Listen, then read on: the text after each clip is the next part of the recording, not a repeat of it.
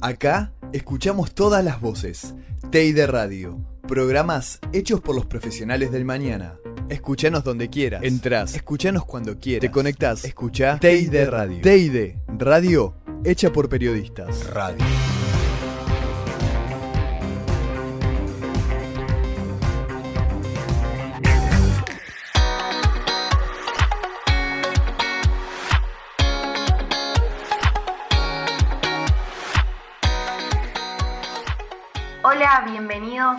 Nuestros oyentes a una nueva edición de TID Radio.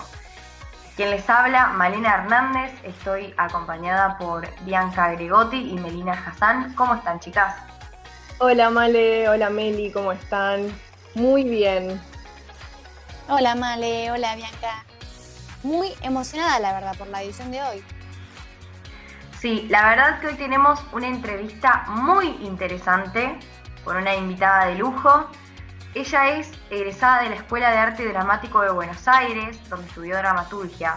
También es escritora y guionista. Trabajó en periodismo gráfico y ganó premios nacionales e internacionales en literatura, teatro y periodismo. En 2005, el Clarín Alfaguara y el Iberoamericano Funda Lectura Norma, de Colombia. En 2010, el alemán Libertur y otros más también. Fue jurado de premios de novelas Alfaguaras de España, Fondo Nacional de las Artes, Letras del Sur y otros cuentos. Hoy con nosotros está Claudia Piñeiro. Gracias por estar acá. ¿Cómo estás? Hola, buen día. Muchas gracias a ustedes por la invitación. Bueno, gracias a vos. Eh, hoy nos encontramos en un contexto distinto al que nos, manejamos todos. Eh, y bueno, nos interesa saber eh, cómo está tu, tu, trabajo de escritora. En marzo publicaste Catedrales, que fue tu último libro, y ahora en qué estás trabajando. Sí, en marzo tuve la suerte de que el libro salió como tres semanas antes de que empezara la pandemia. Bueno, la pandemia ya había empezado, pero que empezara el encierro, el, aislamiento obligatorio. Entonces eso hizo que mucha gente se fue al aislamiento con el libro y me permitió eh, tener mucha comunicación con, con, los lectores, ¿no? La gente estaba encerrada este, acompañada por un libro, me encontraban en las redes sociales, me escribían, yo tenía tiempo de contestarles, entonces se dio un intercambio muy diferente al de otros libros donde vos te encontrás con los lectores a lo mejor cuando vas a presentarlo a la feria del libro o a una librería. Y lo primero que pude empezar a escribir fue un pedido que me hicieron de, una revista alemana que mm, este, ellos hicieron un, como un, una, una prueba, un experimento, que era a un escritor en cada continente eh, pedirle que escriba un pedazo de un cuento, ¿no? Y se pasaba a otro escritor que lo seguía como, como esos juegos del cadáver exquisito. Y a mí me llegó en, en la anteúltima posta, después de mí terminaba otro, un libro escrito en los más variados idiomas, traducidos al alemán, porque era una revista alemana, y luego al inglés para que yo lo pueda leer. Entonces había ahí todo un juego con el lenguaje, ¿no? Que pasa de una lengua a la otra y que luego yo tengo que escribir en castellano y otro vuelve a traducir al inglés y otro vuelve a traducir al alemán.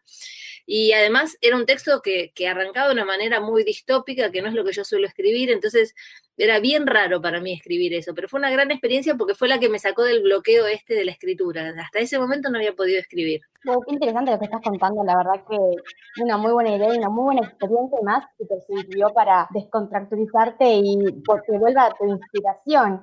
Y acá es cuando da mi pregunta, ¿cuándo fue que empezaste a sentirte escritora? A mí me pasó que yo vengo de una familia de, clase media baja, del Gran Buenos Aires, yo vivía en Bursaco, no tenía artistas ni, ni ni, ni, escritores, ni ningún tipo de artistas en mi familia. Entonces me costaba mucho pensarme como, como, escritora. O sea, yo desde que sé escribir, escribo. Siempre escribí, siempre escribí ficción, digamos, ¿no?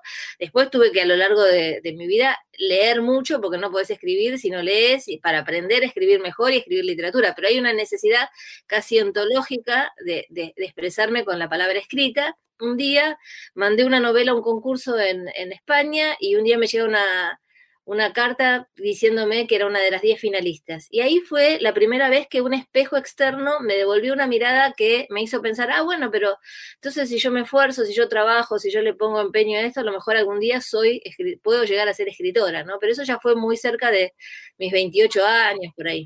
A mí me decís libro y me decís eh, feria del libro.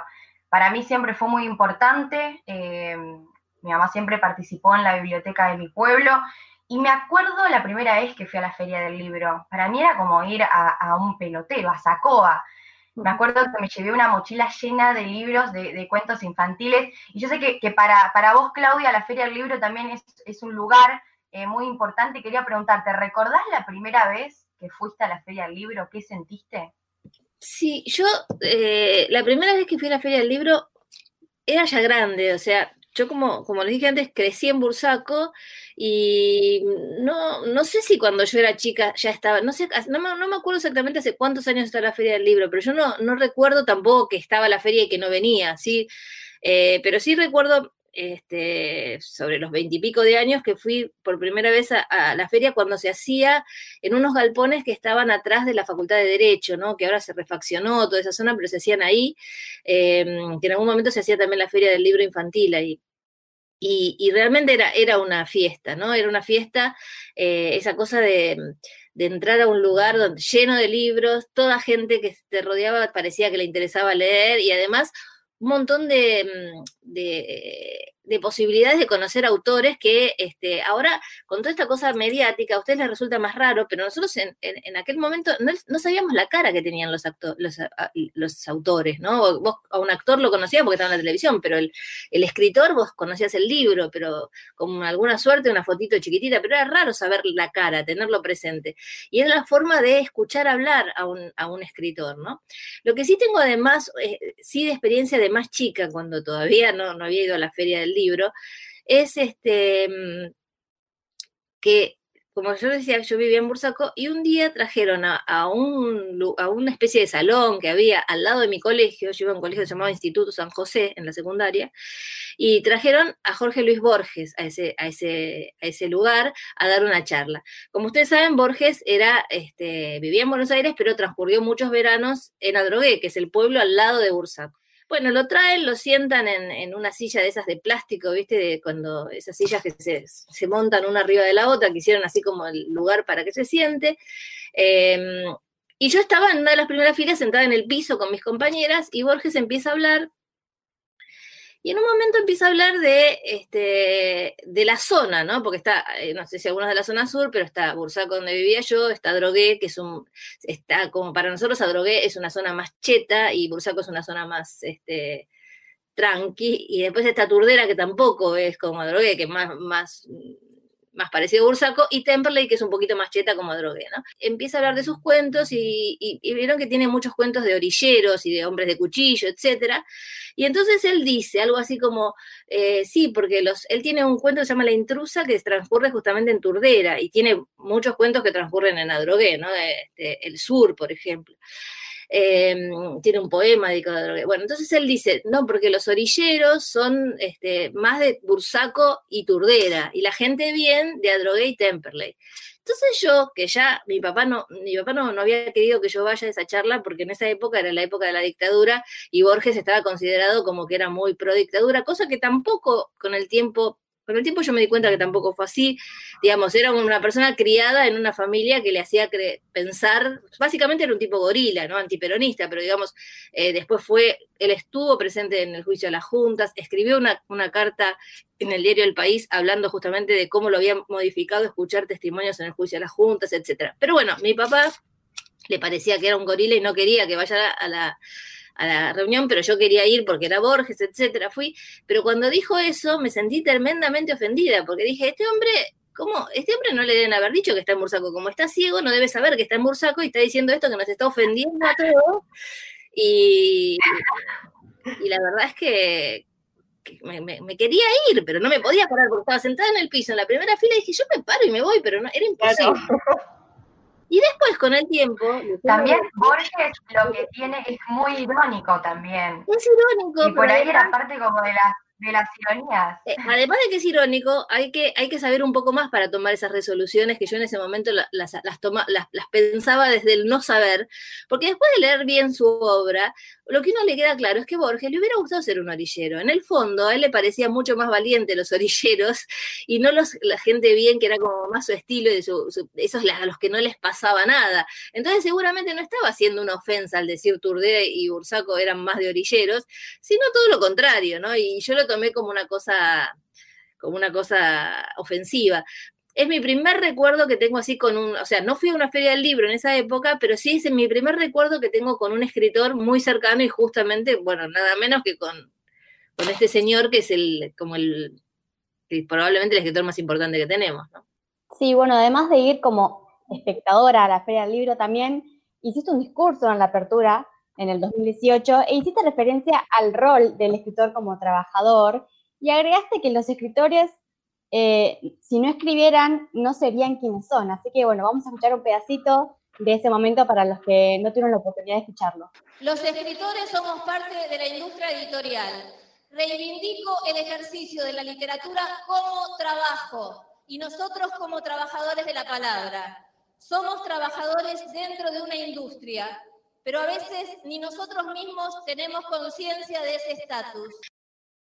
Em, el tema del escritor como, como, trabajador y el escritor tomando parte activa como, como un referente social, a mí me parece trascendente y creo que en los últimos años se ve cada vez más. No sé si ustedes se fijaron, por ejemplo, eh, ahora en, en, el medio de la pandemia salió una carta firmada por, primero era solo escritoras, pero después escritoras y se sumaron escritores por el tema de los humedales y el medio ambiente y cómo se destruye, bueno, a partir de todos los incendios que están habiendo, etcétera, eh, y, a lo largo de este tiempo, desde los últimos dos años, han aparecido muchas más intervenciones políticas de los escritores, y digo políticas en el mejor sentido, quiero decir, no político-partidaria, sino política de tomar eh, asuntos políticos, como puede ser cómo se, cómo se destruye el planeta, o como puede ser cómo se, eh, cómo se opera sobre el cuerpo de las mujeres, o que puede ser cuestiones de pobreza, o lo que sea. Me parece que cada vez más las voces de los escritores se presentaron como un actor más. También los escritores hemos tenido como, por un lado no nos gusta decir somos intelectuales porque parece que el intelectual no sé quién te crees que sos,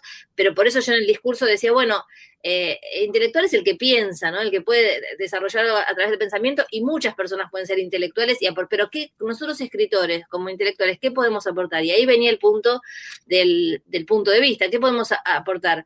Que con un punto de vista eh, diferente, podemos mostrar distintas situaciones y hacerle entender al otro que no hay una sola verdad, ¿no? Porque la verdad es que muchas veces se juzgan situaciones sociales con un punto de vista y eso hace que uno se ponga de un lado o del otro, ¿no? Y las famosas grietas y las famosas este, divisiones en temas en los que a lo mejor no deberían existir, ¿no? Cuando vos decías que, muchos escritores como que se están eh, incorporando o metiendo en cosas sociales y no veo que sean como completamente distintas, la ficción y, las, y, lo social.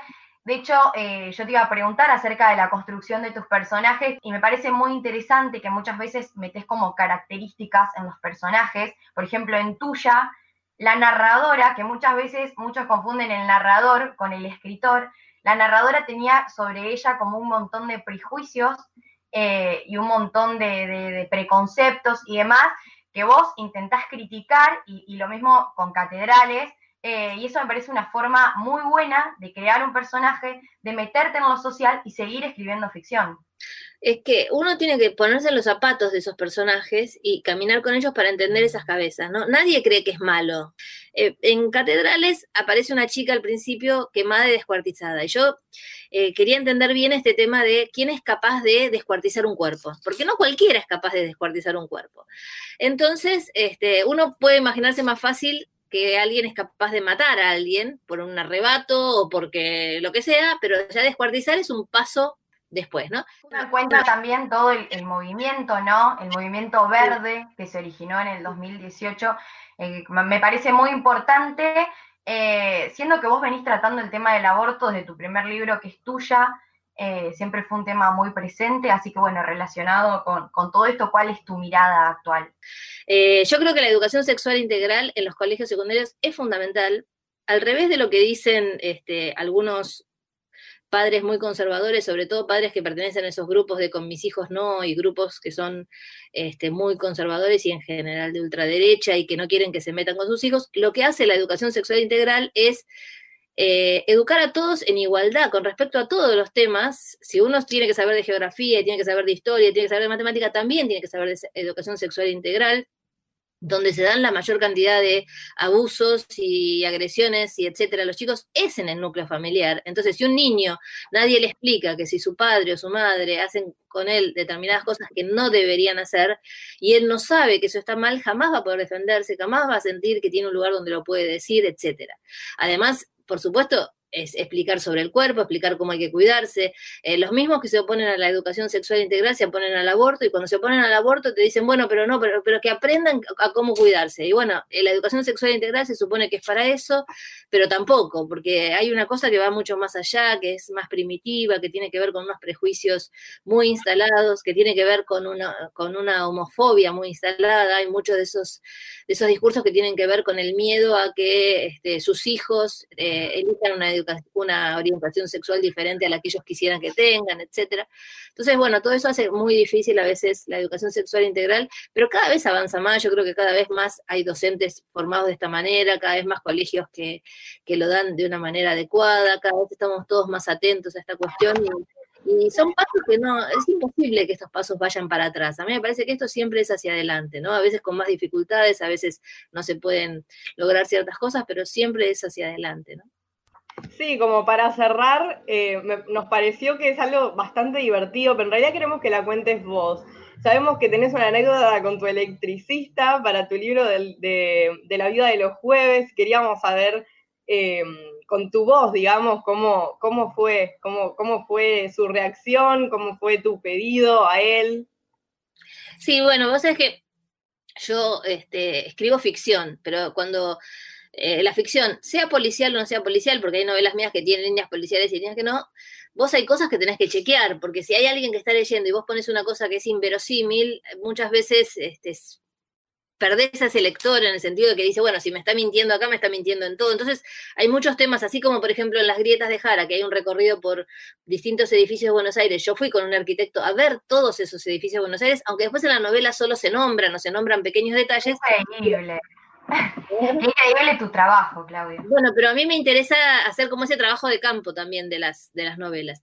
Y en el caso de Las Viudas de los Jueves, yo sabía que la, novela se, digamos, se, se, resolvía, empieza con tres cadáveres en una pileta, pero que yo sabía que esos cadáveres eh, habían sido electrocutados, o sea, era, eh, no habían muerto ahogados, sino electrocutados, y tenía que ver cómo hacía para que se electrocutaran. Antes, hace muchos años, las piletas tenían unas luces que a veces se producían estos cortocircuitos, luego se prohibieron que sean luces de determinado voltaje y las que están ahora ya no pueden producir electrocutamiento.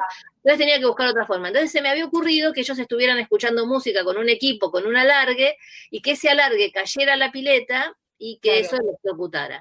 Entonces la había escrito así, pero en el momento que estaba escribiendo eso empecé a pensar en la llave térmica y en el disyuntor, que yo mucho no entiendo. Todo eso, y dije, pero si, si, si pongo el cable en la pileta, a lo mejor salta el disyuntor o la llave térmica, no sé qué. Entonces lo escribí, le escribí a mi electricista y le dije, mira, o lo llamé por teléfono, le dije, mira, si, si que te quería preguntar una cosa, si yo quiero electrocutar a tres personas en una pileta y quiero un cable, salta la llave térmica y hubo como un silencio del otro lado y, digo, no, no, porque estoy escribiendo una novela. Mi electricista además era muy buen lector. Cada vez que venía a mi casa pasaba por mi biblioteca y me pedía algún libro porque había leído muchos de los que estaban en mi biblioteca y era un muy buen lector. Entonces me dijo, bueno, dame un rato y te, te llevo un informe. Este, bueno, pero en el informe él decía que una cosa importante era que uno de los tres tocara el borde de la pileta para hacer masa, porque dice, hacer masa es un concepto de la física. Yo no sé lo que quiere decir bien, pero lo he escuchado en el colegio secundario y él lo que decía era que si ninguno toca el borde, la electricidad gira en redondo y no los termina de electrocutar. Entonces, aunque yo no entendí nada de la parte física, puse que en la escena que uno se, corre hacia el costado y toca el borde de la pileta como una cosa al pasar, o sea, no dije para hacer masa, dije toca el borde de la pileta, porque dije, si esto lo lee un electricista, mejor está, estar cubierto de que alguno hizo masa. Bueno, y llegamos al final de esta hermosa entrevista. Te quiero agradecer mucho, Claudia, por haber estado presente hoy acá. Y le quiero agradecer a mi staff también, que hace todo esto posible, a la coordinación a cargo de Tobias Holman, a la producción a cargo de Agustina Marchese, Delfina Haddad y Juan Landó, y la conducción que estuvo a cargo de Bianca Gregotti, Melina Hassan y quien les habla, Malena Hernández. Esta nota estuvo dentro de un ciclo de entrevistas para TID Radio. Nos vemos en la próxima edición.